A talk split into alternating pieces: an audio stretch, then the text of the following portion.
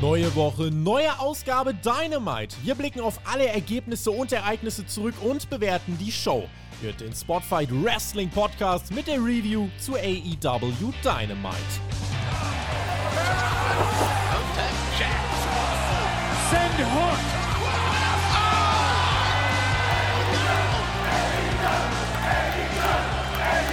Freunde der Sonne, es ist Donnerstag und ihr wisst, was das heißt. Richtig, ab dieser Woche Video-Reviews. Wir bringen euch fortan alle Weeklies, Raw, SmackDown und Dynamite hier auf YouTube mit unseren ja, fantastischen, bezaubernden Gesichtern als Bewegtbild. Alle Infos dazu gibt es bei uns übrigens im YouTube Community Tab. Also äh, winke, winke an alle hier und auch die Menschen auf Spotify. Wir wollen euch nicht verdonnern, an euch denken wir auch, aber diese Stunden der Veränderung äh, gehören in erster Linie unseren YouTube-Zuschauern. Ich bin Tobi, ihr hört den Spotfight Wrestling Podcast mit der Review zu AEW Dynamite und ich würde ja jetzt ganz viele Witze machen, weil es auch die erste Weekly Video Review ist über den Mann hinter mir da, muss aber erstmal mit dem Mann neben mir über einen anderen Mann sprechen, der in dieser Woche ganz schön viel überschattet hat. Äh, da werden wir gleich drüber sprechen. Aber jetzt freue ich mich auf das Dynamite Video Review Debüt von Team TJT. TJT! Ja. Alright. Brother Friends und Sister Friends, die Video-Reviews, sie sind am Start und nein, nein, nein, Tobi, wir reden heute nicht über deinen Liebling. Den habe ich ja hier auch stehen, ja. Auf meinem Schreibtisch ja. steht er. Nur ein bisschen kleiner der, als der deiner. Der Anfängerhook quasi. Mal gucken, wann ich den anzünde. Aber ja, lass uns reden über Cody, weil der hat auch die Wrestling-Welt zum Brennen gebracht. Oh, jetzt schaut der Tobi ganz traurig. Ja, ich war ganz traurig. Also, äh, übrigens, so ganz Breaking News-mäßig ist das für euch jetzt nicht. Ihr kennt natürlich von den Pay-Per-Views, kennt ihr schon die Gesichter von Alex und mir. Und ihr habt sie unter anderem auch gesehen am Dienstag. Dort haben wir ein Breaking News-Video gemacht. Und zwar ging es dort um Cody. Äh, es hat sich ein bisschen was getan. Also mittlerweile gibt es äh, Insider-Berichte von Leuten, die sagen, der wird schon dieses Wochenende anfangen, Vignetten im Performance Center zu drehen für sein WWE-Comeback. Äh, vielleicht das als Frage vorweg. Wie sehr hat denn eigentlich diese Thematik um Cody für dich jetzt Dynamite im Voraus überschattet? Es war ja schon noch präsent, finde ich. Ja, ich war neugierig, um ehrlich zu sein, ob es in irgendeiner Form thematisiert wird und wenn auch nur mal von den Kommentatoren vielleicht in einem Nebensatz, so nach dem Motto, hey, wir wünschen Cody und Brandy alles Gute, hier auch mhm. nochmal im Fernsehen.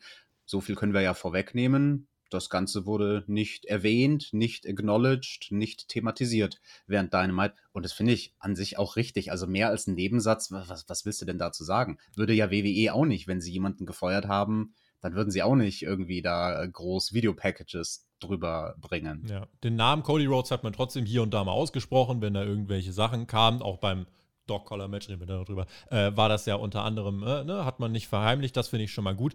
Ähm, ich, ich, möchte nur noch mal kurz am Anfang jetzt äh, auch eure Meinung da draußen gerne noch mal hören, denn es sind ja noch mal ein paar Dinge jetzt bekannt geworden und zwar zwei in erster Linie. Das eine, du hast es schon angedeutet, Finanzen haben eine Rolle gespielt und ja, Cody wollte wohl in die Gehaltsklassen eines CM Punk oder Brian Danielson aufsteigen, wo Tony Khan gesagt hat, das kann ich dir leider nicht gewähren, das würde unser Budget gerade einfach nicht hergeben. Der noch größere Faktor soll aber wohl tatsächlich gewesen sein, dass Cody kreativen Einfluss verloren hat und Tony Khan sich äh, ja, der stellt sich auch gerade überall mit seinen ganz vielen Rollen vor. Er ist CEO, Head of Creative, Founder, dies, das, Ananas. Und das spaltet so ein bisschen die Gemüter. Ich weiß, ich äh, bin tendenziell eher in dem Lager von den Leuten, die, die äh, da in der Minderheit sind. Aber meine Meinung ist tatsächlich, je mehr gerade bekannt wird, umso mehr verstehe ich persönlich Cody weil natürlich sagen die einen jetzt, ja, der will kreative Kontrolle äh, und kriegt sie nicht, also geht er zu WWE, das passt nicht zusammen. Aber Cody ist Businessman, Alex, und das hast du uns ja schon erklärt, ne? Ganz genau, und aus diesem Grund überrascht mich das auch wenig. Das deckt sich eigentlich mit dem, was ich am Dienstag gesagt habe in unserem Breaking News Video. Das war eine Vermutung, die ich hatte, ne, dass es da bei AW mit den EVPs eine Vierer-Konstellation zu oft drei gegen eins gab. Mhm. Kenny und die Young Bucks gegen Cody. Ja das wird dem gestunken haben. Und wenn er bei AEW nicht die kreative Kontrolle bekommt, die er sich wünscht, dann ist Cody nicht so naiv und sagt, ja, dann muss ich die aber woanders kriegen. Dann, äh, wenn, wenn Plan A nicht geht, dann muss ich jetzt WWE bucken. So, nee, so funktioniert es nicht. Plan A ist AEW, Plan B ist WWE. Aber natürlich mit einem ganz anderen äh, Anforderungsprofil. Natürlich macht er dann Abstriche beim Kreativen und streicht dafür mehr Geld ein. Also wenn der Mann jetzt drei Jahre bei WWE unterschreibt und dafür 10 bis 15 Millionen einheimst, äh, dann kann er immer noch zu AEW zurück. Denn ja, die meisten Freiheiten, da sind wir uns ja alle einig, die hat er bei AEW. Da hat er auch den sichersten Arbeitsplatz. Aber um die Marke Cody Rhodes präsent zu halten und wirklich auch groß im Gespräch zu halten, ähm, auch für die Familie vorzusorgen, da ist jetzt tatsächlich für ihn persönlich dieser WWE-Schritt, ob es einem gefällt oder nicht, äh, einfach der beste, um zu sagen, ey komm, Vince McMahon hat einen gigantischen Geldtopf, da zapfe ich mich einfach mal mit an. Und äh, das ist wirklich, finde ich, eine Sache, die darf man nicht unterschlagen. Und ich weiß, manche äh, meinen jetzt, ja, der wird komplett von WWE verbuckt. Ich weiß nicht, was euch auf den Gedanken bringt, dass wenn WWE wirklich Interesse an einem Wardlaw, an einem MJF hat, warum die jetzt darauf kommen sollten, ah, jetzt haben wir einen AEW-Star, jetzt stellen wir den mal richtig zur Schau. Absolut nicht. Wenn WWE zeigen will, ey, auch bei uns könnt ihr ein Star werden und die zeigen das mit Cody, dann fängt vielleicht doch jemand wie Wardlow oder MJF an zu grübeln. Und ich finde, das sollte man da einfach nicht ähm, unterschlagen. Und was AEW betrifft, ich finde, wenn man sich die Spekulation anschaut, dass Tony Khan immer mehr kreative Kontrolle an sich gerissen hat und die Shows wirklich mehr im Alleingang bookt, also final absegnet. Wir sagen jetzt hier für uns, Alex, die Qualität der Shows hat in den letzten, sagen wir mal, sechs bis zehn Wochen tendenziell eher ein bisschen abgenommen. Ich finde, gerade jemand wie Tony Khan neigt vielleicht auch wirklich dazu. Er ist unerfahren, der macht vielleicht auch mal kleinere Fehler und es wäre für das Produkt vielleicht gut und besser, wenn er jemand mit Erfahrung an seiner Seite hätte, auch mit Erfahrung von WWE. Deswegen kann ich nicht so wirklich verstehen, warum, Cody zu, äh, warum Tony Khan zu Cody sagt, nee. Also die kreative Kontrolle kann ich dir jetzt nicht komplett zurückgeben. Hätten ja irgendwie zusammenarbeiten können, aber ähm, ja, das noch das Update, was wir euch nicht unterschlagen wollten, Alex, zu dieser Situation. Genau, und ansonsten in dem Breaking News Video haben wir schon sehr, sehr viel gesagt. Da wollen wir uns jetzt an der Stelle auch gar nicht wiederholen. Und wenn ihr es noch nicht gesehen habt, könnt ihr da gerne reinschauen. Damit starten wir mit AEW Dynamite und sind direkt bei Mr. Pipebomb himself mit CM Punk. Starten wir, der im Schneidersitz im Ring steht, äh, sitzt. Im Ring steht, er steht im Schneider. Ja, ist, ist okay. Video-Reviews. Ähm, er sprach über seinen Einfluss in der Wrestling-Welt und hat über seine Grundlagen gesprochen, ist Straight Edge und so weiter, eine kleine Paul Heyman-Introduction gemacht und hat gesagt, MJF, der will so sein wie ich, aber als er mich zweimal in Chicago besiegt hat, da könnte man denken, ich bin ausgerastet, aber Max, ich bin stolz auf dich, ja? Habe über meine Karrieregrundlage gesprochen, aber deine, und das hast du ja nochmal perfekt äh, unter Beweis gestellt, deine ist Cheaten, deine ist dieser verflixte Ring. Und ich habe jetzt mit dem Sieg letzte Woche, darf ich mir jetzt den Ort, die Zeit und die Regeln ausdenken für unser Rematch. Und ich kann es dir sagen, AEW Revolution, 6. März, Orlando. Und was für ein Match? Vielleicht ein Käfig, wo ich dachte, ja, das war ja das, was ich vorgeschlagen hatte. Aber er sagt, nein, da könnte Wardlow ja drüber klettern. Das bringt ja nichts. Ich suche nach toughen Matches. Matches, die für dich eine Lehrstunde sind, die dich nachhaltig verändern, die dir auch ein paar Jahre von, de äh, paar Jahre von deiner Karriere kosten. Und äh, deswegen, und dann packte er aus seinem Karton etwas aus, heißt es beim Pay-Per-View Dog Collar Match. Also, Max, eine Sache muss ich dir noch sagen. Komm mal raus. Die muss ich dir nämlich ins Gesicht sagen. Und MJF kommt dann raus und Punk hebt so dieses, dieses alte Bild von den beiden, von vielen, vielen Jahren, hebt er in die Kamera, als MJF noch ein kompletter Mark war und äh, sagt nochmal, MJF, das wird für dich absoluter Horror, für mich wird es ein normaler Sonntag. Und MJF, Alex, der bringt kein Wort heraus, schlägt die Arme über dem Kopf zusammen und geht. Und das ja. ist mal eine Ansage, würde ich sagen, ne? CM Punk hat MJF zum Schweigen gebracht und das bedeutet so einiges. Und diese Match-Ansetzung, sie ergibt Sinn. CM Punk hat es auch gesagt, er möchte, dass MJF nicht wieder davonlaufen kann. Welches Gimmick wäre denn dann besser, als die beiden an einer Kette aneinander zu ketten? Und noch dazu hat er erwähnt, ähm, ne, wie du gesagt hast, die Matches, von denen er was gelernt hat. Er hatte ja auch so ein Doc Collar Match gegen Raven bei Ring of Honor, wenn ich mich richtig mhm. erinnere, so 2005 rum oder irgendwie sowas. Und das Match, auf das er natürlich verwiesen hat, war in Bezug auf den Spitznamen, den sich MJF in letzter Zeit immer gegeben hat. Er hat ja gesagt, ich bin so groß wie Piper in Portland. Und dann hat sie im Punk das wiederholt. Piper in Portland, Piper in Portland. Was fällt mir denn dazu ein?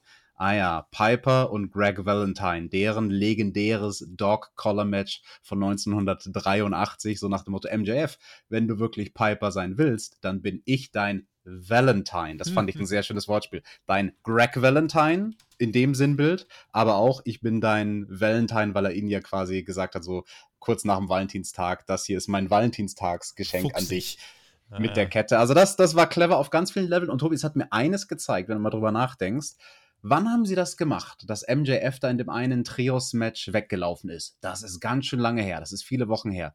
Wann hat sich MJF das erste Mal genannt, dass er so wäre wie Piper in Portland? Das ist viele Wochen und Monate her. Das zeigt uns, dass dieses Match auf diese Art und Weise schon seit Ewigkeiten geplant ist. Ein Paradebeispiel für tolles Long-Term Storytelling bei AEW. Dies möchte ich so voll unterschreiben. Eine Frage muss ich mir aber selber noch stellen. Punk hat gesagt, ein Steel Cage Match kann er nicht machen, weil da könnte Warlord ja trotzdem eingreifen und drüber klettern. Ja. Mm, also ich weiß jetzt nicht, ob Warlord eine Hundekettenphobie hat, aber ich denke, auch dort könnte er eingreifen. Also vielleicht hat Punk da auch noch einen Plan, da müsste man mal überlegen, er hätte ja auch ein keine Ahnung, hätte ja auch ein Steel Cage mit Dach machen können und Dog Collar obendrauf. Also können wir mal gucken. Ähm, an sich aber war das auf jeden Fall eine wirklich coole Promo. Das muss ich ansprechen. Und äh, du hast mir heute Morgen, Alex, hast du mir ein Bild geschickt was Dog-Collar-Matches angeht. Jetzt kann ich ja mal die Video-Reviews an dieser Stelle nutzen, Freunde der Sonne. So, pass auf. Und zwar zeige ich euch jetzt, welches, ich weiß gar nicht, kann man das hier sehen? Guck mal. Dieses Bild hat mir der Alex heute Morgen geschickt und hat gesagt, das macht er mit mir, wenn ich diese Ansetzung nicht feiere. Und da wisst ihr, mit wem ich es zu tun habe. Nein, also die, die Ansetzung finde ich cool. Ich fand die Promo cool, auch dass MJF dann kein Wort mehr zu sagen hat, äh, gepaart mit den Dingen, die du auch gesagt hast. Ähm, das war, ja, wirklich, wirklich gut. Die Nachfrage halt, was ist jetzt mit Wardlow? Äh, greift er dann nicht vielleicht trotzdem ein? Ja, aber Tobi, der kann sich ja dann zumindest nicht dazu ketten. Also.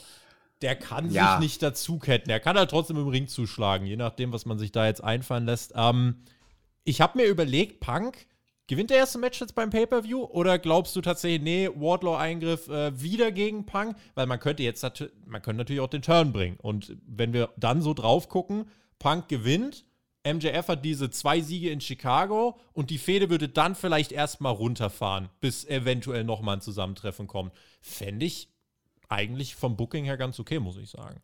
Nee, nee, die sollen die Fehde mal ruhig fertig machen. Der MJF soll da ordentlich bluten. Ich denke, der CM Punk wird auch ein bisschen bluten. Hauptsache alle bluten. So ja. kenne ich das aus meiner Vergangenheit, aus mhm. meinem Doc-Collar-Match gegen John Moxley. Und äh, am Ende ist dann Wardlow endlich in der Situation, hoffe ich doch, wo er sich mal von MJF trennt. Ich denke, das, das ist an der Zeit. Die Story ist gut genug zugespitzt. Das darf kulminieren bei wer Revolution. Wer weiß, Wardlow wird ja auch der War Dog genannt. Dog Collar. Oh. oh. Ähm, ob da noch was. Naja, wir beobachten das mal, aber ich wollte mal, wollt mal den Gedanken ausgesprochen haben. Es gab ein Videopaket zum Versuch von Brian Danielson, sich mit John Moxley zusammenzuschließen und äh, auch sein Match gegen Lee Moriarty wurde ja weiter promoted. Äh, das größte Match in Lee Moriartys Karriere und als wäre das nicht äh, lustig genug, liebe Grüße an den Headbooker von AEW. Kommende Woche, das erfahren wir nämlich vor dieser Ansetzung, gibt es eine Tag Team Battle Royal. Und in der Woche darauf gibt es eine Casino Battle Royal, um ein Trios Tag Team Match festzulegen, beziehungsweise ein Three-Way Tag Team Titelmatch für den Pay-Per-View. Denn so werden die Gegner des Jurassic Express ermittelt. Ich weiß nicht, ob es unsere Rampage Review war oder unsere letzte Dynamite Review. Ich habe doch genau über dieses Szenario gescherzt, wie kacke ich es finden würde, wenn man sich wieder so billig leicht machen würde. Ähm, ja, ne? Statt einer Battle Royal gleich zwei. Bock. Freeway! Ja. Das waren die einzigen Worte, die der Luchasaurus dazu zu sagen hatte. Das war aber ganz lustig, das Wortspiel, was sie da gemacht haben im Jungle Boy und dass der der Three Ways gerne mag und Wardlow, äh, Wardlow, dass dann der äh, Luchasaurus ihn so angeschaut hat, von wegen, oh. Hm. wie hast du das jetzt gemeint? Nein, aber die Three Ways im Ring sind natürlich nicht so interessant wie die Three Ways außerhalb vom Ring. Ähm, zumindest nicht in dieser Konstellation. Ja, es ist sehr an den Haaren herbeigezogen, wie du schon gesagt hast. Hey, Und wir machen eine Battle. Royale. Und dann machen wir noch eine Battle Royale. Es ist auch zu kompliziert zu erklären. Also für einen Zuschauer, der nur durchseppt, aber das habe ich ja eh lange aufgegeben. AEW versucht nicht, neue Zuschauer zu gewinnen. Aber falls du einen zu durchseppenden Zuschauer das erklären wollen würdest, okay, hier ist die erste Battle Royale und nächste Woche gibt es eine weitere Battle Royale, aber die ist ein bisschen mit anderen Regeln und der Sieger aus der einen und der Sieger aus der anderen treten dann beide in einem Match an gegen die Tag Team. Das ist so kompliziert. Das ja. ist ein Hut auf einem Hut auf einem Hut. Nee, äh, Klartext, kein Fan. Klartext ganz kurz. Wer von euch findet den Title Reign vom Jurassic Express bisher richtig gut und denkt, das hat die bisher weitergebracht? Weil ganz ehrlich, gut, die kleine Story gegen die Ass-Boys, aber ansonsten machen die exakt dasselbe und haben halt Gürtel beim Entrance um. Und das, und das Spannendste in diesem Dreiergespann ist fast noch Christian und die Frage, wann turnt der? Und das sollte nicht so sein, also finde ich, sollte nicht so sein. Der Jungle Boy sollte jetzt, ey, richtig raving, äh, sein erster Titelgewinn bei AEW, das erste Mal Gold in der großen Promotion. Äh, da ist gerade gar nichts. Und dass man wirklich dem auch nur die Krone aufsetzt und sagt, ja, unsere Tag Team Titelstory für den Pay-Per-View in dieser richtig krassen Division ist, wir machen zwei Battle Royals und es gibt ein Dreier-Tag-Team-Match beim Pay-Per-View. Das Match wird super, versteht mich nicht falsch. Aber der Weg dahin, also ich finde, jetzt hatte man wie viele Wochen zwischen Revolution und, und Full Gear? Irgendwie zwölf oder so. Dass man das da nicht schafft, eine Story zu erzählen, finde ich nicht so gut, ehrlich gesagt. Und als Team, was eines der Herausforderer-Teams sein wird, du wirst nicht zwingend dadurch over kommen, nur dass du eine Battle Royale gewinnst. Wenn das so ein Team ist, was bisher in der Versenkung verschwunden war und was nicht groß beachtet wurde die letzten Woche, und ich vermute, dass mindestens eines der Herausforderer-Teams ebenso eines sein wird, du bist nicht automatisch gleich mega over, nur weil du ein Match gewonnen hast. Da hätte man konsequenter drauf hinarbeiten können, wie du auch schon gesagt hast. Ich sehe da tatsächlich die Bugs und Red Dragon, aber reden wir vielleicht nachher nochmal kurz drüber. Wir hatten das Match von Brian Danielson gegen Lee Moriarty. War unser Opener. Haben wir jetzt äh, einige Zeit äh, gehabt bis dahin. Äh, der Handschlag zu Beginn von Danielson verwehrt. Es ist ein technischer Leckerbissen sondergleichen. Danielson-Matches sind ja generell ein Gedicht. Ähm, aber allein ein Spot, ich glaube, die hängen dann beide in einem angewinkelten Kopfstand und slappen sich gegenseitig. Also einfach so, so wie, wie durchdacht, wie kommt man da drauf? Also so viele richtig coole Sachen und Lee Moriarty fand ich, also bei mir persönlich ist er richtig overgekommen in diesem Match, weil äh, er konnte sich mit Danielson, er hat eine gute Chemie gehabt, er konnte gut was zeigen, auch äh, trotz der Niederlage und das wusste ja jeder, dass er hier verlieren wird eigentlich.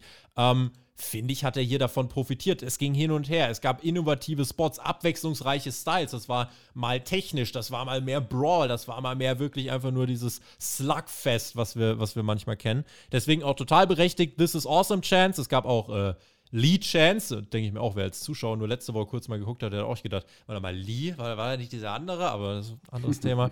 ähm, und da, als es dann in die Nearfall-Phase ging, war auch wirklich die ganze Crowd drin. Da gibt es nochmal einen harten Schlagabtausch, das sieht nach kaufbarem, authentischen, exzellent durchgeführten Pro-Wrestling aus, was die beiden gemacht haben. Am Ende dreht Danielson den Spieß dann in seine Richtung. Es gibt wieder die Headstorms, dann Triangle Sleeper und Moriarty kann gar nicht mehr aufgeben, weil er bewusstlos ist. Ähm, zwölf Minuten. Ich fand dieses Match, wie man ahnen konnte, äh, sehr gut. Ja, gutes Match, schöner technischer Leckerbissen. Das fasst es eigentlich ganz gut zusammen. Ähm, Brian Danielson hat am Ende etwas sehr, sehr schön kompensiert, einen kleinen Fuck-up, den ich überhaupt nicht schlimm fand, wo er sozusagen im Backflip auf den Beinen gelandet ist. Dann ist er aber selbst ein bisschen gestolpert. Moriarty kam dann schon irgendwie mit der Clothesline an und das war ein bisschen awkward, aber Danielson hat das dann cool geblockt und in dem, während dem Blocken sozusagen seinem Gegner gecallt, machen Suplex. Machen Suplex aus dieser awkwarden äh, Stellung, in der wir hier gelandet sind. Und das hat Lee Moriarty dann auch gemacht. Also das auch an der Stelle Props an Moriarty, dass er da bei einem Fuck-up ähm, so schnell reagieren kann. Und ähm, ja, man kann jetzt natürlich eine Grundsatzdiskussion darüber führen, lässt ein Danielson ein Moriarty zu gut aussehen in einem Match, was so lange läuft, was auch länger ist als eine Werbepause. Also das Match ist quasi, hat sich über zwei Segmente der Show erstreckt. Minuten, ja zwölfeinhalb Minuten, mein Gott, das ist schon ein bisschen Zeit, aber ich fand es in dem Fall irgendwie okay. Ähm, eine Sache fand ich sehr schön, das haben die Kommentatoren auch overgebracht, genauer gesagt Excalibur. Äh, man hat ja hier zum ersten Mal versucht, dieses Tiger-Style-Gimmick von Lee Moriarty ein bisschen mehr overzubringen. Mhm. Wieso Tiger-Style? Tiger Mask ist eines seiner großen Vorbilder. Und Danielson, direkt als sie aus der Werbepause rausgekommen sind, hat einen Suplex gezogen, für den Tiger Mask ziemlich berühmt war, nämlich aus der Front Chancery heraus, den, den Suplex nach hinten gezogen, quasi aus dem Front Headlock quasi so, so kann man sich vorstellen. Und das fand ich sehr, sehr schön, also dass er sich quasi einen Move nimmt vom Vorbild seines Gegners, um da quasi auch im Gimmick so ein bisschen Mindgames zu spielen. Das fand ich sehr, sehr schön. Fand es auch schön, dass die Kommentatoren das erwähnt haben. Zu den Kommentatoren möchte ich noch was sagen, weil da musste ich sehr schmunzeln in der ersten Hälfte von diesem Match, weil es drei Situationen gab, wo Jim Ross und Excalibur aneinander geraten sind, sagen wir es mal so. Also wenn man Jim Ross kennt und seine Art von Kritik kennt, dann hat man es rausgehört, weil Excalibur, der hat halt immer die Gimmick-Namen benutzt für Aktionen. Anstatt die technischen Move-Namen zu nehmen, hat er die Gimmick-Namen genutzt. Und dann gibt es zum Beispiel eine Ohrfeige, bam. Und dann sagt Excalibur, oh, a paintbrush. Und Jim Ross schaut ihn nur so an, a paintbrush? So nach dem Motto, sag doch einfach ein Slap eine Ohrfeige, ein Romero Special, ein Border City Stretch. Und Jim Ross dann so, was ist ein Border City Stretch? Oh ja, weil er beeinflusst war von Alex Shelley. Das verlangt natürlich Vorwissen, sowas beim TV-Zuschauer. Und Jim Ross ist dann kein Fan davon, dass Excalibur dieses Vorwissen verlangt beim Zuschauer. Mhm. Wer oder was ist überhaupt ein Alex Shelley und wer oder was ist ein Border City Stretch und solche Sachen. Da, da musste ich sehr, sehr schmunzeln, musste ich sehr schmunzeln. Ich glaube, die Promo danach von Danielson, der sagt, ah, Lee Moriarty habe ich jetzt ein bisschen was beigebracht, war eine kleine Lehrstunde. Was würdet ihr sagen? Hat er bestanden? Das Publikum bejaht und ein paar benein. Ähm, und dann sagt er, ja, ich will ja weiter, das ist mein großes Ziel, mich mit John Moxley verbünden. Und ich will eine Antwort. Und die Musik von Mox ertönt auch. Wild Thing schallt durch die Gassen von Nashville. Und ähm, Moxley kommt raus und sagt, Dude, also ich habe dich nie besiegt in meiner ganzen Zeit. Wir sind schon echt so oft eigentlich aneinander geraten, noch eine kleine, äh, einen kleinen, äh, kleinen Schwank quasi erzählt, damals, als sie das erste Match gegeneinander hatten, hat gesagt, ey, als du ja bei AW aufgetaucht bist, Danielson, dann dachte ich, boah, geil, endlich kann ich diesen einen Drachen erlegen, den ich bisher noch nicht besiegt habe, den American Dragon. Aber du willst nicht gegen mich kämpfen, sondern mit mir. Wäre schon, wär schon geil. Wir wären ein Dream Team, wäre pure Wrestling Violence. Ich hätte da schon Bock drauf. Und mir fiel auch eigentlich kein guter Grund ein, um Nein zu sagen. Und dann habe ich mich gefragt, was ist deine Motivation? Willst du nur sicherstellen, dass du nicht gegen mich antreten musst, vielleicht? Weil du weißt, was dir blühen würde? Sag's mir, Danielson. Ich sage dir nicht ja, ich sage dir nicht nein, denn vielleicht kann ich dir die Frage beantworten. Ich werde mit keinem kämpfen, mit dem ich nicht schon mal zusammen geblutet habe. Damit macht er sich wieder auf den Weg nach Hause. Das war ein Mic Drop, die letzte Line, oder? Also die fand ich schon richtig nice. Ja, I don't stand side by side with nobody until I bleed with them first. Mhm. Das fand ich auch einen starken letzten Satz von Moxley und sehr, sehr clever in seinem Gimmick, weil im Gimmick ist er sich unsicher, ja, warum will jetzt der Danielson gemeinsames Spiel machen? Will er gemeinsames Spiel mit mir machen, weil er gemeinsames Spiel mit mir machen will? Oder weil er Angst hat, gegen mich anzutreten. So oder so ähm, kriegt Moxley Gewissheit. Weil er hat, er hat Danielson gesagt, hey, falls das die Situation sein sollte, wo du mit mir teamen möchtest, mhm. ich teame mit keinem, bevor ich nicht mit ihm geblutet habe. Es sind zwei Fliegen mit einer Klappe. Also, ne, dadurch, dass er quasi, er hat eine, Herausforderung an Danielson gestellt, aber Danielson trotzdem noch irgendwie die Wahl gelassen, darauf einzugehen oder nicht. Und das fand ich auch von Danielson dann sehr, sehr schön gespielt, dass er so ein bisschen konsterniert war, von wegen so, oh fuck, der hat mich jetzt outsmarted. Mist, jetzt habe ich keine gute Option mehr. hm. Match bei Revolution und danach Tag Team, so würde es die Erzählung gerade hergeben. Und ich bin ehrlich, da habe ich gerade Bock drauf. Und meine Tendenz wäre jetzt, Punk gewinnt beim Pay-Per-View, nachdem Wardlow gegen MJF turnt. Danielson und Mox haben einen richtigen Banger. Und dann der erste Dynamite-Ausgabe nach Revolution. Ah, spicy. Vielleicht die drei sogar zusammen.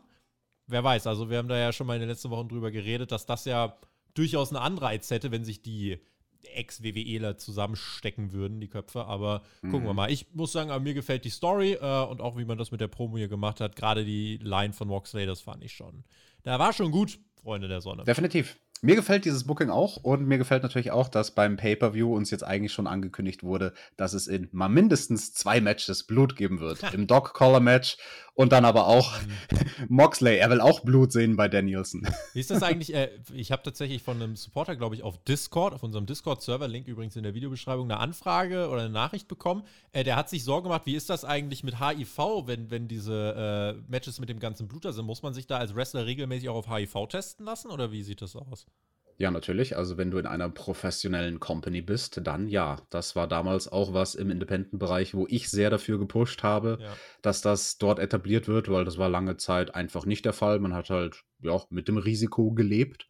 Und natürlich, also, meint, das ist doch auch nichts anderes, äh, keine Ahnung, ist vielleicht, klingt jetzt wie ein komischer, hinkender Vergleich, aber eigentlich nicht, wie in der Pornoindustrie. Da würde doch auch niemals jemand am Set zugelassen werden, um Körperflüssigkeiten auszutauschen, wenn du nicht gegen alles getestet bist. Zumal so ein HIV-Test an sich jetzt auch keine große Sache ist. Es ist ein Pieks in den Daumen nee. in der Regel, ne? Äh, je nachdem. Also man kann auch Blut abnehmen, glaube ich, aber ich ja, kenne die jetzt mit dem Pieks in den Daumen. Aber Bei mir war es immer Blut abnehmen, aber mein okay. Gott, dann Gibt hast halt kurz eine Nadel im Arm. Also Gab da ein kurzes Videopaket zu Keith Lee. Der ist das Gesicht der Revolution. Er will sich den Sieg im Ladder-Match holen und danach den TNT-Teil. Zumindest mal eine klare Ansage, finde ich gut. Keith Lee gegen Sammy Guevara nehme ich, wenn Sammy bis dahin Champion bleibt. Ähm, mehr gab es von Keith Lee nicht bei dieser Show. Ähm, bei AEW läuft das ja oft so, so beobachte ich das zumindest. Wenn jemand debütiert, ist er in der nächsten Woche nicht mit dem nächsten Match da, sondern dann dauert es erstmal, bis der sein nächstes Match hat. Und du hast vorhin schon gesagt, du hast aufgegeben, dass AEW versucht, neue Zuschauer irgendwie zu gewinnen. Wenn letzte Woche jemand das Match gesehen hat, hängen geblieben und sich gedacht, ah, der ist ja geil. Und jetzt diese Woche denkt, ja, wann kommt der denn? Und dann diese 30 Sekunden sieht und sich denkt, das war's? Da kann er ja gar nicht so ein großer Deal sein und einfach weiterschaltet ne, ich hätte es jetzt mal cool gefunden, wenn er auch diese Woche, er muss ja nur jemanden in zwei Minuten wegklatschen, aber nochmal den Theme-Song hören, nochmal, dass er over ist, nochmal showcasen. Ja, das ist der neu, das ist das huge Signing. Wenn es so huge ist, warum setzt Tony Khan es nicht nochmal ein? Warum setzt er in der zweiten Woche schon auf eine Pause? Also, ja. Ne? Zustimmung in allen Punkten und äh, noch dazu muss ich sagen, für einen Casual-Zuschauer, und in dem Fall war ich relativ casual, weil ich von Keith Lee kaum was gesehen habe bei NXT oder bei WWE im Main-Roster. Hm. Ich glaube, ich habe den zum ersten Mal sprechen hören. Und ich muss sagen, also vielen Casual-Zuschauern oder ein paar Casual-Zuschauern ging es dann vielleicht auch so von wegen, ah, wer, wer ist denn dieser neue Keith Lee? So, zeig mal, was der so drauf hat. Ach, der redet ja interessant. Ich, ich, fand diesen Singsang von ihm, die Art und Weise, wie er ja, redet, ja, ja. Äh, durchaus ähm, bemerkenswert, aber nicht zwingend bemerkenswert gut, sondern eher irritierend, weil er so ein Berg von einem Mann ist. Also ich habe mir eher gedacht so, hä? Er ist ein poetischer Berg von einem Mann. Alex, bask in his glory. Ja, er ist, er ist seine Exzellenz. Wir haben bei WXW auch schon gesehen, der Mann ist eine Exzellenz. Ja, bask in his glory. Aber ich, hab, ich stand sogar mit dem im Ring bei WXW, fällt mir jetzt Huch. gerade ein. Oder habt ja, mit ihm. Also redet er wahrscheinlich äh, abseits seiner Probos ein bisschen anders. Naja, also äh, wir, wir standen vor, gemeinsam im Ring. So das Match dann. Und dann kommt der Nearfall. Nein, er hat da tatsächlich, er hat da tatsächlich gar nichts gesagt. Also er saß die ganze Zeit in der Ringecke und hat schmunzelnd äh, zugeguckt, wie Matt Riddle mich beim Sparring auseinandergenommen hat. Auch gut, stiller Genießer. Das nächste Leiter Quali-Match stand an zwischen Wardlow und Max Caster. Wardlow ist over, Max Caster hat kurz gerappt und MJF, äh, Wardlow als MJFs Bitchboy beleidigt. Außerdem das Match, ja, ne, davon gezeichnet, dass äh, Wardlow erstmal kurz gegen zwei klarkommen muss, weil Bowens auch mit am Ring ist. Nach ein paar Minuten die Powerbomb-Symphonie, die Crowd feiert's und vier, fünf Powerbombs später gibt es den Sieg für Wardlow. Äh, nach dem Match Attacke von Bowens, aber auch der wird zerdotzt, also starkes Showing für unseren War Dog. Fünf Minuten gegen das Match. Sean Spears klaut ihm danach kurz wieder das Spotlight mit dem Stuhlschlag. Ist eigentlich dasselbe wie immer. Fortschritt, Wardlow nun im Ladder-Match, davon konnte man ja ausgehen. Ähm, der Act funktioniert und wir warten weiter auf den Turn. Ja, ich habe mir da nichts aufgeschrieben, außer kleiner Fuck-up am Anfang. Das war auch schon das Einzige, was es vielleicht daran zu kritisieren gäbe. Aber pff, du, das war so ein kleines Ding. In dem Moment, wo es quasi kurz die Outside-Interference gab, ähm, da war kurz ein Durcheinander. Wer muss jetzt wen in die Ringecke schicken? Haben sie gut gelöst und ähm, ja, die Story wird vorangetrieben. Ich finde es ja schade für Caster. Also ich finde Caster ein super Mann, aber es war ja klar, dass er hier sich nicht qualifizieren wird gegen Wardlow für das Leitermatch. Backstage nochmal eine Ansage von Britt Baker an Mercedes Martinez, dass die heute Thunder Rosa im No-DQ-Match gefälligst zu besiegen hat. Und dann war US-Schauspieler Martin Cove am Start. Äh, Karate Kid, Cobra Kai, einige kennen den, einige nicht. Und er schaut kurz böse und meint, Finish her. No mercy, Alex. Ja, ist das so seine Rolle bei Cobra Kai? Ist das so ein Klar, Trainer also, dort? Weil er es auch nachher nochmal gesagt hat, ich glaube, das ist sein Trademark-Spruch. Ich glaube, der sagt nicht viel mehr in seinem Leben außer Finish her. Oder auch wenn er in der Ladenkasse steht, Finish it. Keine Ahnung. durfte er dann später auch nochmal sagen in der Show. Erstmal dürfte Tony Schiavone aber noch was sagen und unseren World Champion begrüßen. Hangman Adam Page. Nach seiner Schlacht gegen Lance Archer kam er hier frisch motiviert nach draußen. Äh, Bauchbinde ist nur Blutspender. Fand ich, fand ich ganz lustig. Wir könnten demnächst mal überlegen, ob wir mal wieder eine Auszeichnung, aber gucken wir mal, ob wir uns das mal trauen. Ähm, es ging darum, die Paarung mit Adam Cole natürlich hier voranzutreiben. Deswegen wurde der Hänger auch nach wenigen Sekunden von jenem Adam Cole unterbrochen, der Mann, der gegen Orange Cassidy vor ein paar Wochen verloren hat. Und Cole meint, ich bin Number One Contender und äh, dein Reign wird bald enden. Und der Hangman sagt, das hat. Wie, wie hat sich es eigentlich angefühlt für dich, als sich deine Freunde hintergangen haben, ne? um dein eigenes Empire aufzubauen? Jetzt stehst du hier, ja, mit deinem Bullet Club Partner, mit deinem Ring of Honor Roommate. Guck mal, was wir geschafft haben. Und du setzt dich ins gemachte Nest. Und Cole sprach dann über die Bugs, die Hangmans Namen seit Wochen nicht mehr in den Mund nehmen. Die Dark Order, wo ist die eigentlich? Also Hangman soll mal gar nicht anfangen, von Freunden zu reden. Und der World Champion sagte, na, ich bin nicht perfekt, aber äh, du stehst einfach auch nicht gut da, was Freundschaften angeht. Wir kennen uns jetzt seit über zehn Jahren, meint dann Cole. Und du, Hangman, du bist ein toller Pro-Wrestler und du bist jetzt dank mir aber trotzdem nur noch ein anderer Adam. Ich habe Respekt vor dir und wir werden eines Tages um den World Title kämpfen. Wenn der Tag kommt, möge der Bessere gewinnen. Da dachte ich mir schon, komischer Sinneswandel innerhalb von drei Minuten. Und dann geht Adam Cole. Es gibt die Hinterrücksattacke. Äh, hinterrücks gibt es die Attacke von Kyle O'Reilly und Bobby Fish. Die sind wieder am Start. Die Undisputed Era quasi äh, ohne Roderick Strong. Und dann, ja, macht die Security für den Hangman den Save. Dann kommt erst die Dark Order raus. Äh, Ten macht nochmal ein paar Security-Menschen kaputt. Äh, das war das Segment, Alex. Dazu habe ich mir aufgeschrieben, Ten ist nicht over, nur weil er einmal Securities durch die Gegend wirft. Also das war so ein verzweifelter Versuch von AW, das Match aufzubauen, was wir dann bei Rampage sehen werden zwischen Adam Cole und Ten. Ten ist deswegen nicht over. Also es war ein purer Wutausbruch, weil eigentlich waren die Securities ja da, um seinem Jungen, dem Hangman, zu helfen. Warum dann die Securities noch durch die Gegend werfen? Er war Davon, pumped. Davon wirst du nicht over. Nee, es tut mir leid. Nee. Ähm, also jetzt wahrscheinlich vor dem Pay-Per-View noch ein bisschen Dark Order gegen, gegen äh, Undisputed Arab, so ein bisschen, bevor es Cole gegen Hangman gibt. Ich finde das Programm simpel. Das ist okay. Ich bin aber ehrlich, es versetzt mich jetzt nicht in Ekstase. Also da bräuchte es schon noch ein bisschen mehr. Das ist noch nicht heiß. Noch ist die Ansetzung zu kalt, damit ich jetzt wirklich sagen kann, ey, das ist ein Match, da bin ich beim Pay-Per-View richtig heiß drauf, weil ich weiß, äh, die werden ein sehr gutes Match haben. Ich bin mir sehr sicher eigentlich, dass der Hangman den Titel verteidigen sollte. Ähm, aber ja, die Story, die man jetzt bisher erzählt hat, da, da müsste jetzt mal in den nächsten zwei Wochen doch noch ein bisschen was passieren. Und bis jetzt, ich verstehe noch immer nicht, warum Adam Cole das Ding gegen Cassidy verloren hat. Es ist mir ein absolutes Rätsel, warum man das für eine gute Idee gehalten hat, äh, wenn er dann der nächste World Title äh, Contender sein soll. Deswegen, ähm, ja, kaufe ich das Programm noch nicht ganz so sehr, aber der Aufbau an sich ist grundsolide. Nicht mehr, nicht weniger.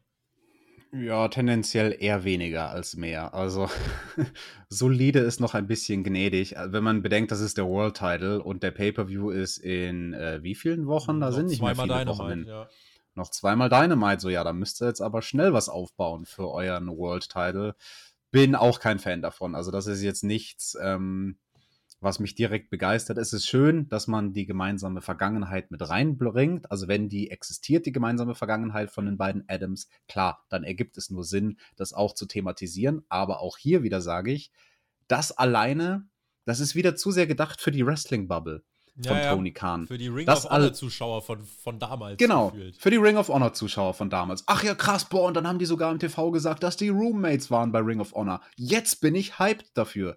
Nee, also ich so als normalerer Zuschauer, der das versucht auszuklammern, was da früher im Indie-Bereich passiert ist, das alleine, dass die schon mal miteinander im Ring standen und in einem Stable waren und dies, das, das alleine verkauft das Match für mich nicht. Und auch hier muss man im Hinterkopf halten, AW hatte irgendwie so zehn Wochen oder so Zeit, dieses Pay-Per-View-Match aufzubauen.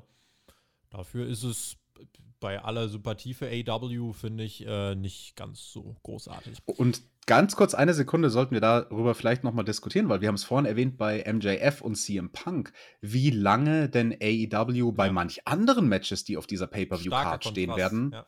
starker Kontrast. Ne? Bei manch anderen Matches ist es ihnen seit Monaten bewusst, was für ein Match wird es werden und was für eine Matchart wird es werden. Ne? Und hier jetzt gar nicht. Also du hättest ja einfach subtile Sachen machen können, sowas wie, keine Ahnung, der Hangman verteidigt seinen Titel, geht in Backstage-Bereich, läuft halt an ein paar Personen vorbei, zum Beispiel an einem Adam Cole und der guckt ihn an klopft ihm auf die Schulter, klopft ihn auf den Gürtel, so, ah, okay, alter Weggefährte, der sich aber schon langsam anstellt für den Number One Contender Slot und da hätte man so viel machen können. Das war jetzt nur ein Beispiel von ganz, ganz vielen. Einfach mal die Saat ein bisschen früher streuen und jetzt plötzlich da hier diese, äh, dieses Segment bringt's für mich nicht. Videopaket zu Sammy Guevara und Darby Allen und dann ging es weiter mit der Inner Circle Eskalation. Chris Jericho und Jake Hager gegen Santana und Ortiz. Und Jericho, ich finde, so fair muss man sein. Da haben wir auch letztes Jahr, haben viele gesagt, boah, guck ihn der an mit seiner Plauze, der dicke alte Mann da über 50. Der ist jetzt schon gut in Shape mittlerweile wieder, oder? Also ich finde, sein, seine, seine Muskulatur, auch sein Bauch, den er zwischenzeitlich hatte, der ist jetzt schon wieder, also der kann schon noch catchen im TV, oder? Ja, also ich denke, wenn man mit Anfang 50 so aussieht, dann ist das absolut in Ordnung. Crowd sang Judas, Proud and Powerful war auch gut over. Und wer war noch mehr over? Richtig. Eddie Kingston, der schlenderte, äh, schlabberte mehr hier nach draußen, äh, laute Eddie Chance. Und er machte klar, er supportet jetzt Santana und Ortiz und stand dann am Ring. Das war ein cooler Moment, oder? Also einfach so dieses Eddie-Comeback, das war ja auch nicht angekündigt oder so. Aber das passt und auch die Reaktion zeigen, äh, hier steckt ja doch ein bisschen was drin. Ja, das war ein großer Moment. Der war sogar so groß, wo Eddie Kingston da rauskam, dass ich mir in dem Moment gedacht habe, hm, interessant, dass die das jetzt wenige Wochen vorm Pay-Per-View bringen. Mhm. Das hätten die auch mal beim Pay-Per-View machen können. Hätte ich gekauft. Als ein Pay-Per-View-Moment. Wow, der Inner Circle. Also, das ist eine Storyline, da hat man jetzt vielleicht zu sehr gerusht. Das hätte man noch mal zwei Wochen länger stretchen können. Dieses Tag Team Match, genauso wie sie es hier gemacht haben bei Dynamite, mit Eddie, mit dem Finish, hätte ich eins zu eins für ein Pay-Per-View gekauft und hätte nichts daran gemeckert. Santana mit gutem Einstieg gegen Jericho. Hager macht den Feuerwehrmann-Work dann noch ein bisschen äh, am klarsten eigentlich auch als Heel hier erstmal. Gibt dann nachher später den Hot Tag von Ortiz zu Santana und das war dann auch das klassisch geworkte Babyface-Comeback, einfach nur um hier zu verstehen, wer hatte hier welche Rolle. Und ähm, das war aber so ein prestigeträchtiges und wichtiges Match einfach für ne, diese Gruppierung. Und das, finde ich, kam schon rüber. Ja, die sind seit Tag 1 bei Dynamite, sind die hier am Start und jetzt eben gegeneinander im Ring. Äh, auch ein sehr cooler Konter zum Linesalt von Ortiz, äh, der die oh, Seile ja. festhält. Und dann gab es aber später noch ein. Äh, das war mit einer der besten Wrestling-Sequenzen dieser Show für mich, denn äh, es soll dann nachher zu einem, äh, was war es, ein Cannonball von Cannonball, Santana, genau. sollte es kommen.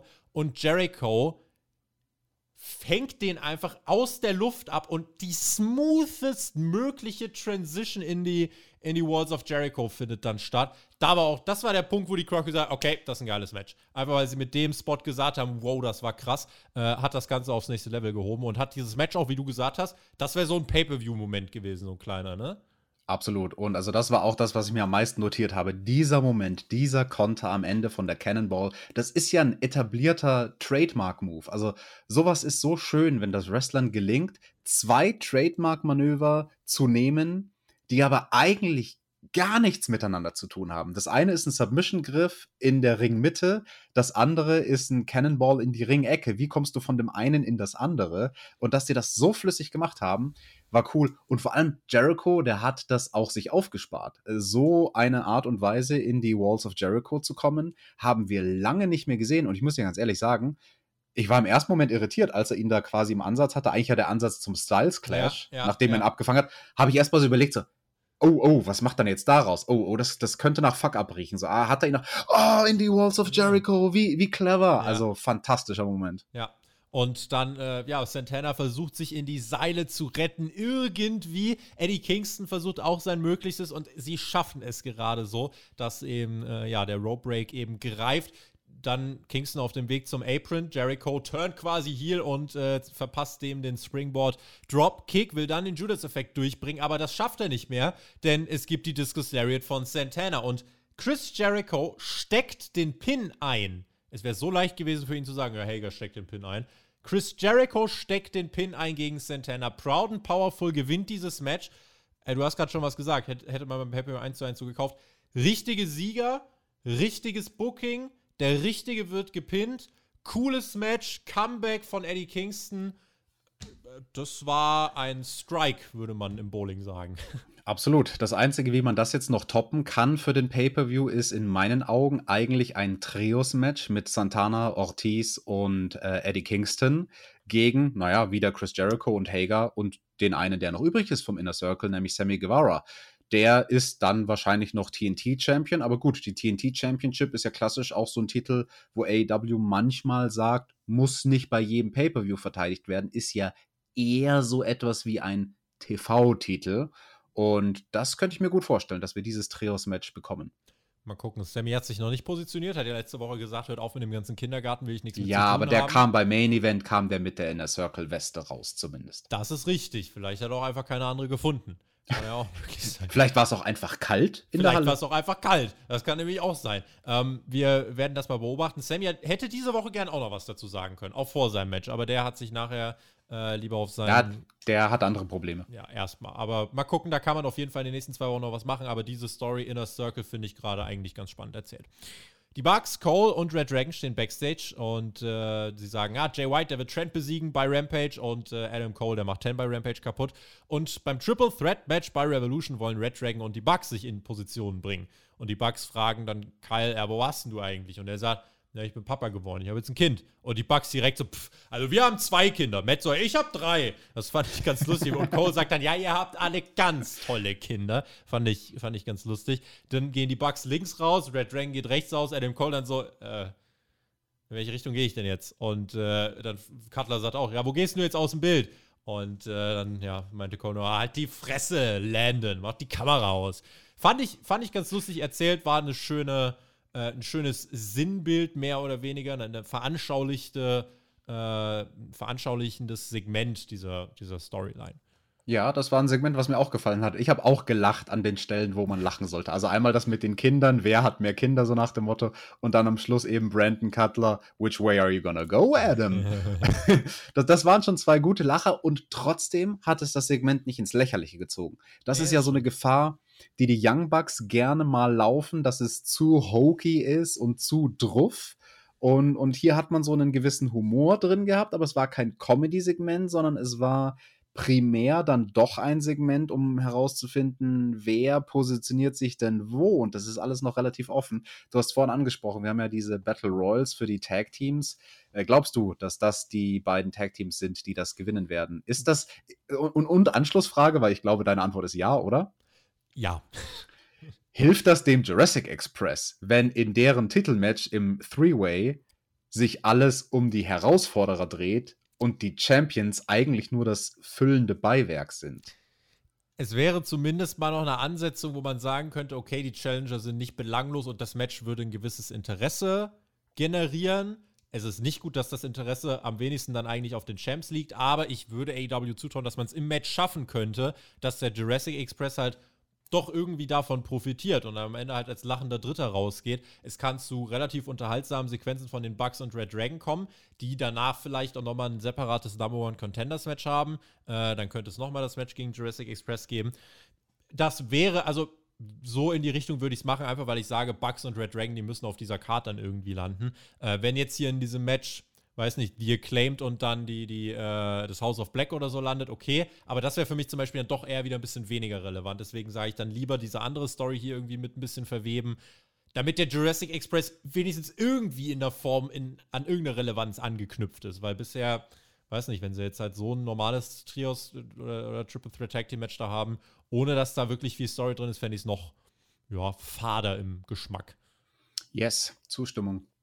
Martin Cove saß nun im Publikum, hat den Weg vom Backstage-Raum wieder in die erste Reihe gefunden und schaute sich nun das Match von Mercedes Martinez und Thunder Rosa an. Rosa war heute als Zitrone gekleidet. Schickes ADAC-Gelb, Alex. Junge, das war eine Anlehnung an Kill Bill. Sag ah. mir jetzt nicht, dass du das ernsthaft nicht verstanden hast. Mhm. Auch mit dem Stuhl, wie sie den Stuhl so hinter sich hergezogen hat und so. Kill Bill, hast du nie geguckt? Mhm. Ach, was ist da los? Also die Entrances fand ich gut. Mercedes Martinez mit dem Pipe in der Hand. Ne, haben wir ja bei Rampage gesehen, wo sie da mit den Disqualifikations, also die Disqualifikationsniederlage eingesteckt hat, mhm. willentlich.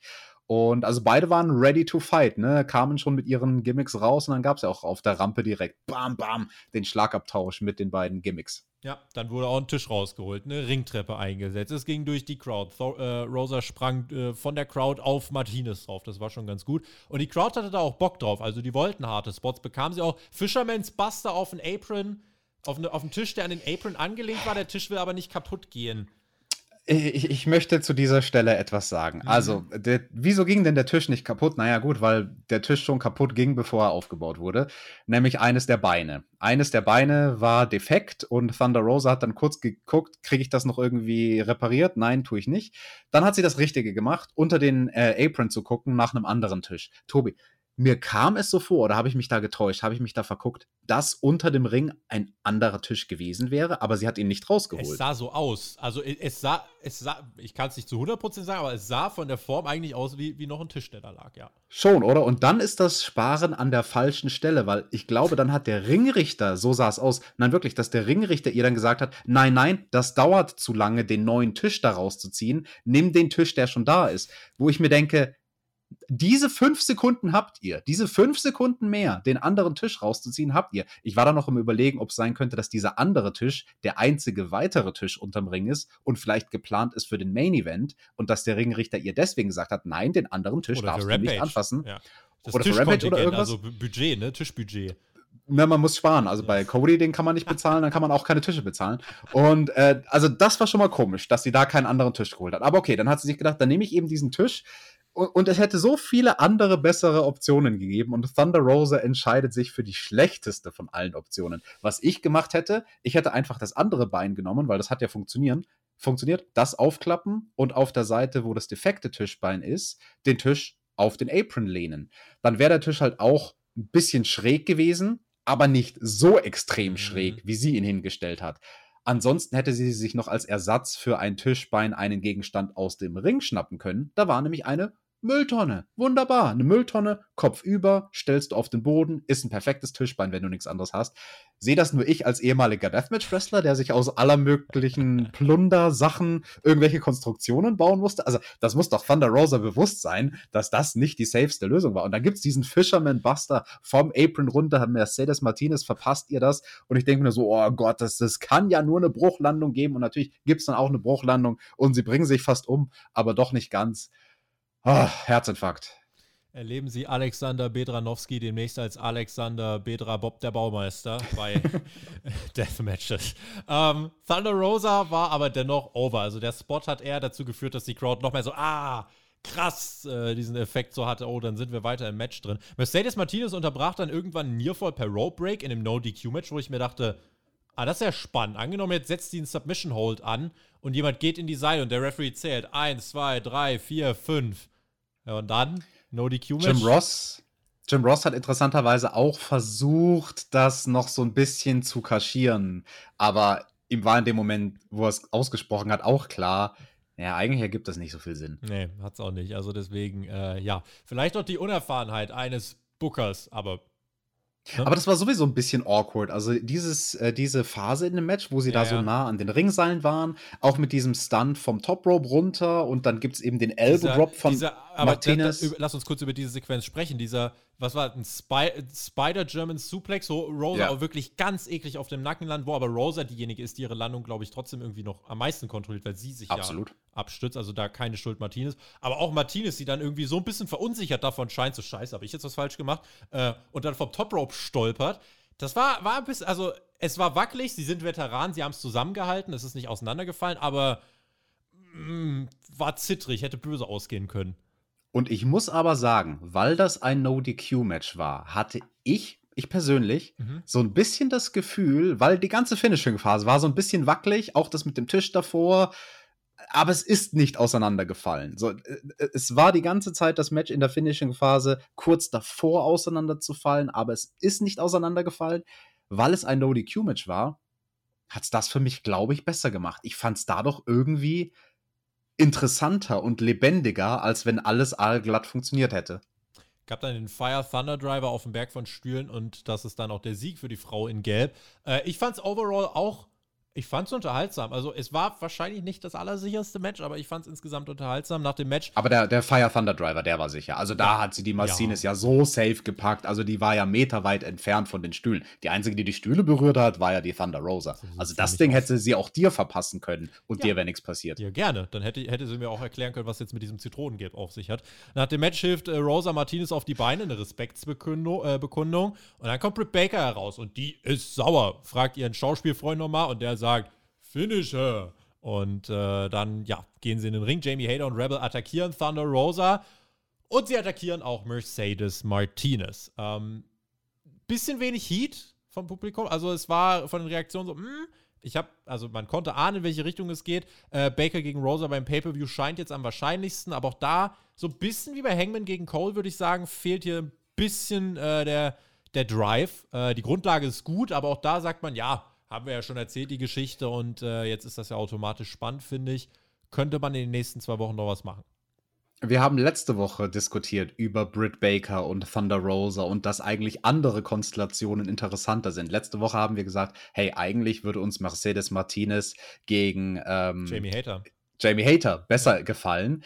Jetzt nach diesem Segment würde ich sagen, das Match, was mich mehr interessieren würde als Thunder Rosa gegen Britt Baker One-on-One, -on -one, wäre Britt Baker und Jamie Hater gegen Thunder Rosa und Mercedes Martinez. Hm, Tag Team Match, ja. Könnte man, äh, genau, da habe ich aber nach dem Match auch kurz mal dran gedacht, äh, dass die beiden, ja, äh, lateinamerikanischen Veteraninnen sich hier versuchen, dann eben gegen äh, die beiden, ja, Ekelpakete, sag ich mal, die US-Ekelpakete, ähm, Wäre die eine ist gar nicht eklig, die eine ist sehr, sehr hygienisch, weil die ist Zahnärztin. Stimmt, das ist äh, was?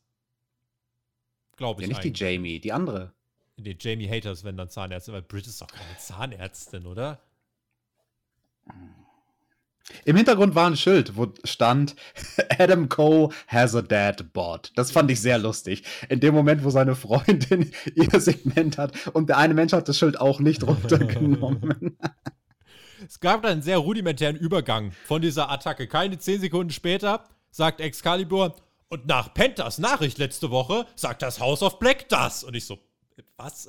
Und muss erstmal kurz reinkommen und dann. Äh, Smooth. Ja, einige Zuschauer, die auch letzte Woche nicht alle zwei Stunden gesehen haben, denken sich jetzt, äh, what the fuck? Äh, kryptische Nachricht über Malachi Black und Brody King über Gewalt, äh, aber sehr cool gedreht. Cool gedreht, ja, aber das kennen wir von diesen Segmenten. Ja. Vielleicht könnten die auch eine von diesen 19 Tag Team Battle Royals gewinnen. Nächste Woche House of Black gegen Penta und Puck. Musst du kurz überlegen, das hatten wir vor ein paar Wochen, oder? Das Auch hatten wir lang. erst genau so, ja, ja. Dann äh, kriegen wir es nächste Woche äh, nochmal. Also, ja, mal gucken. Ich fand es aber letztes Mal gar nicht so verkehrt. Also schauen wir mal, was dieses Mal passiert. Ähm, Außerdem Eddie Kingston und Chris Jericho face to face. Es wird die erste Tag Team Battle Royal geben. In zwei Wochen dann die Casino Tag Team äh, Battle Royal. Außerdem diese Woche bei Rampage Adam Cole gegen Dark Orders 10, Trent gegen Jay White, zudem Serena Deeps 5-Minute Challenge und ein Leather Match Qualifier von Powers Hobbs und Dante Martin. Gab oh, Serena Deep, Serena Deep, dann, dann will ich über die reden, wenn die bei Rampage wieder ist. Magst du Rampage machen? Ja, dann mache ich Rampage diese Woche. Dann machst du Rampage diese Woche. Alex, kannst du, diese Woche? Ich, boah, ist Hook diese Woche? Ist Hook diese Hook ist Woche nicht da? dabei. Der da ist nicht dabei. Raus. Brauche ich einen Partner. Brauchst einen Partner. Such mal. Äh, Videopaket zu Jay White. Jeder redet über mich und jeder weiß, dass ich Kenny Omegas Bezwinger bin. Hab ihm den IWGP-Titel abgenommen und AEW hat mir zu verdanken, dass sie stehen. Ich bin der Leader des Bullet Clubs. Das war seine Promo. Und auch hier. Ja, wenn ich New Japans Zuschauer bin, denke ich mir, ah, krasse Geschichte hier. Wenn ich kein New Japan Zuschauer bin, wenn ich wirklich einfach nur ein angekotzter WWE-Zuschauer bin, der vor einem Jahr oder so gesagt hat, ey, dann gucke ich jetzt AEW und das ist eigentlich auch ganz geil. Der guckt das jetzt hier und denkt, Kenny Bezwinger, wann denn? Der ist doch gar nicht da. IWGP? Ich dachte, Kenny war World Champion. Und wann hat Jay White, worüber redet der? Mhm. Also auch generell, egal was man jetzt von Jay White halten mag, ähm, wir sagen jetzt zum Beispiel, wir können nicht so viel mit ihm anfangen. Es gibt andere, die sagen, der Typ ist großartig. Klammern wir das mal aus und schauen nur an, wie AEW ihn präsentiert. Letzte Woche Debüt in einem Backstage-Segment, dann die kleine Attacke bei Rampage, jetzt dieses Videopaket und die Ansetzung für kommende Woche. Äh, beziehungsweise für, für Rampage. Äh, wird er hier dargestellt wie ein richtig großer Deal für die Zuschauer, dass jeder, egal ob er New Japan kennt oder nicht, sich denkt, boah, der ist schon eine Stufe über den anderen. Oder ist er im Endeffekt ein Typ, der hier reinkommt, Sachen behauptet, die aber vielleicht der Großteil der Zuschauer gar nicht nachvollziehen kann. Äh, und das finde ich, die Inszenierung, der wirkt nicht so, als Mhm. wäre er ein Topstar von seiner Inszenierung. Unabhängig davon, was wir von ihm halten. Ja. Deswegen war ich ein bisschen verwirrt, dass man sich hier so leicht gemacht hat und so viel vorausgesetzt hat. Ja. Tobi, das ist eine schöne rhetorische Frage, die du hier gestellt hast und ich möchte sie trotzdem beantworten. Ja. Die Antwort ist letzteres. Für Ja. jemanden, der New Japan nicht kennt, ist das einfach nur ein Typ, der irgendwas behauptet. Und, ähm, well, wir haben ihn zumindest mal sprechen können. Es ging mir ein bisschen so wie bei dem Segment vorher in der Show mit Keith Lee, wo ich mir Mhm. gedacht habe, ach, das ist ja interessant, wie der spricht. Because, äh, because there Jay White, er hat so ein bisschen eine, eine britische Akzent, die ich gar nicht nachmachen kann, weil ich kann nur eine amerikanische Akzent. Kannst du eine gute britische Akzent? Er klingt wie ein Gentleman. Ich kann keinen britischen Akzent, aber ich kann Hook sagen. Main Event, wenn du Bock hast.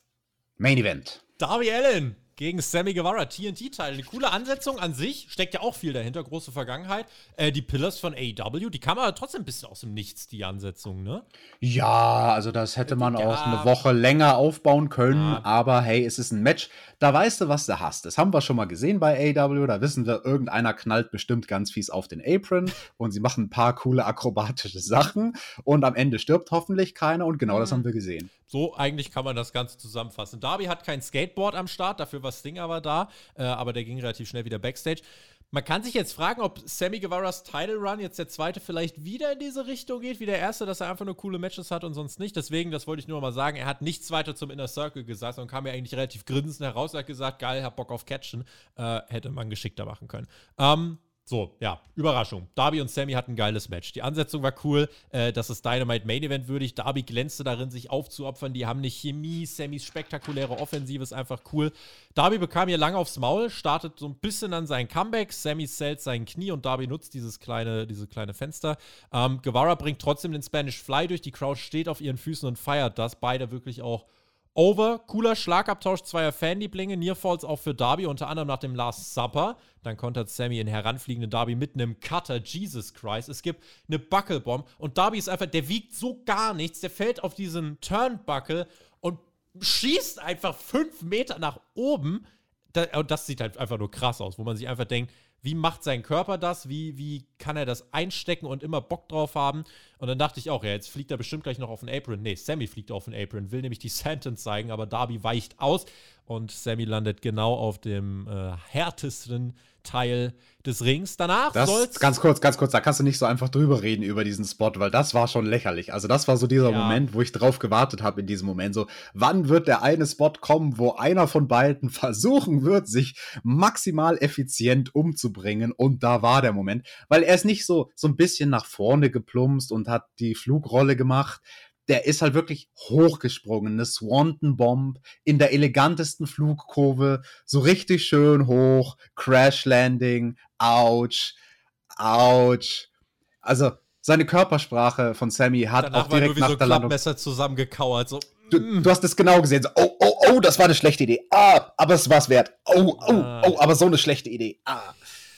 Eine schlechte Idee war dann auch der Eing also was heißt eine schlechte Idee, aber zumindest äh, gab es dann überhaupt die Idee von Andrades Assistenten José hat gesagt, er möchte eingreifen und versucht das auch, während Darby gerade dann unterwegs ist Richtung Coffin Drop. Das hat aber nicht geklappt erstmal, aber wo ein äh, Andrade Assistent ist, ist ein Andrade nicht weit. Und während Darby eben auf dem Top Rope steht und den Coffin Drop durchbringen will, kommt Andrade nach draußen und ja, mit seinem, mit seinem digitalen Flachbildschirm schlägt er beherzt zu. Und äh, Darby wird diesen Coffin Drop nicht durchbringen können, hängt dann dort wie bestellt und nicht abgeholt. Und Sammy sagt sich, ja, muss ich abstauben. GTH verteidigt seinen Titel. Ähm, ein Titelmatch zum Zweck des Aufbaus von Andrade gegen Darby, so konnte man es denken. Ich möchte aber trotzdem festhalten, diese 15 Minuten äh, waren ein Top-Main-Event.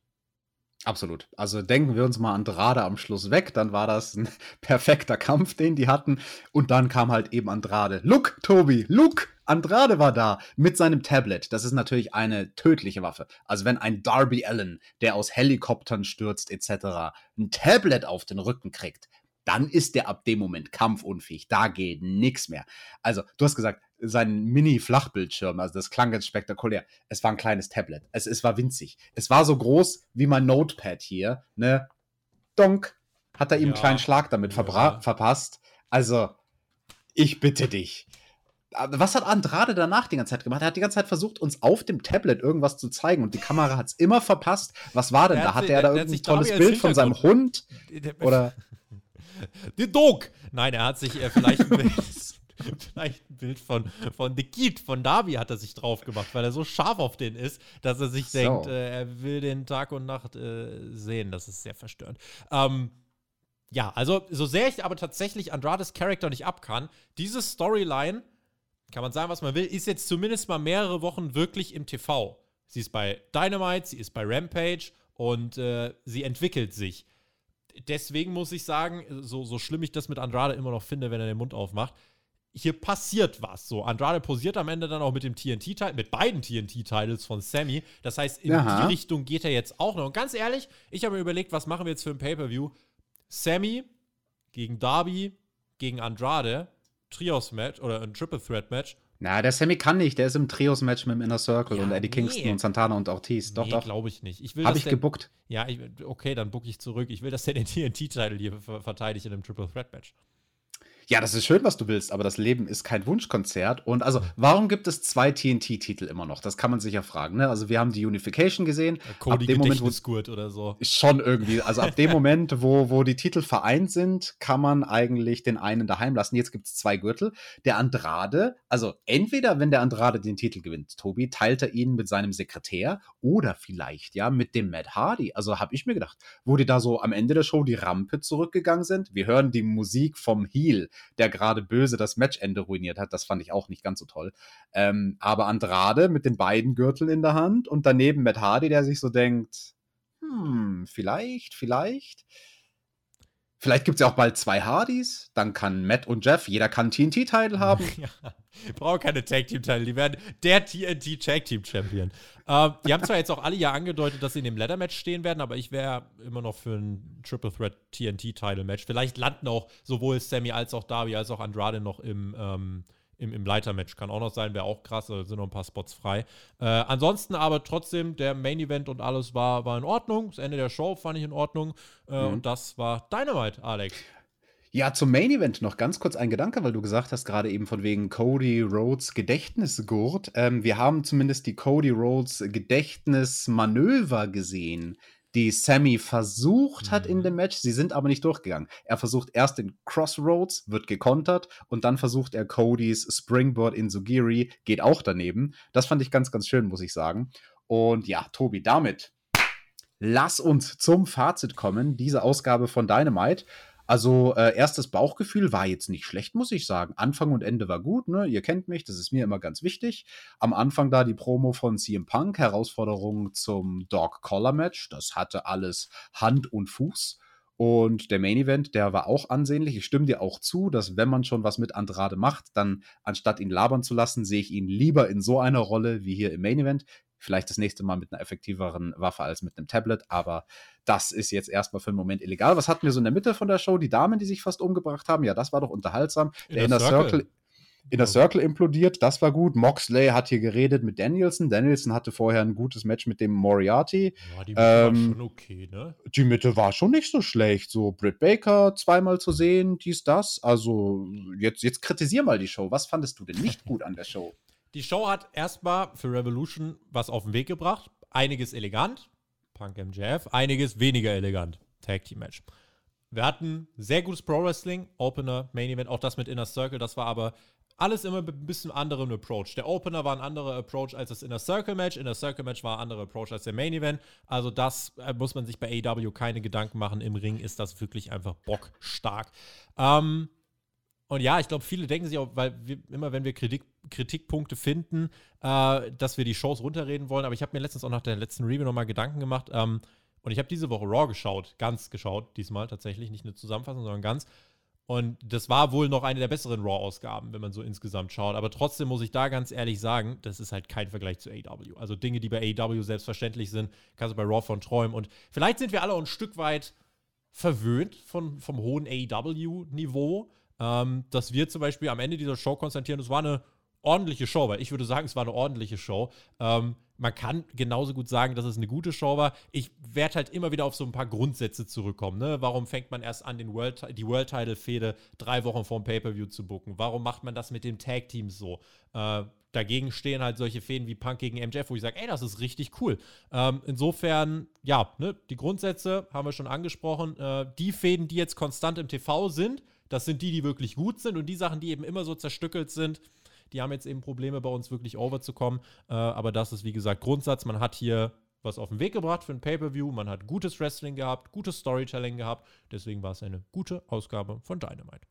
Ja, da schließe ich mich an. Tobi, mach mal Feierabend, oder? Machen wir einen Deckel drauf. Ich hoffe, ihr konntet mit dieser ersten Video-Review gut leben. Zeigt uns das doch gerne mit einer Bewertung und mit einem Kommentar, äh, wen es betrifft. Der Alex ist dann also bei Rampage am Start. Mal gucken, wen er sich in seinen Aufnahmeraum setzt. Und äh, ich verabschiede mich damit, äh, verbleibe natürlich mit GW, Genieß Wrestling. Und äh, wir hören uns dann nächste Woche am Donnerstag wieder. Dieses Wochenende Elimination Chamber. Nicht vergessen, Hauptkampf entfällt, weil eben Elimination Chamber ist dann am äh, Samstag. Gibt es Abend die Live-Review. Nicht vergessen, also pickepacke volles Wochenende. Freut euch. Der Alex schickt euch jetzt nach Hause. Wir sind raus. Macht's gut. Auf Wiedersehen. Tschüssi.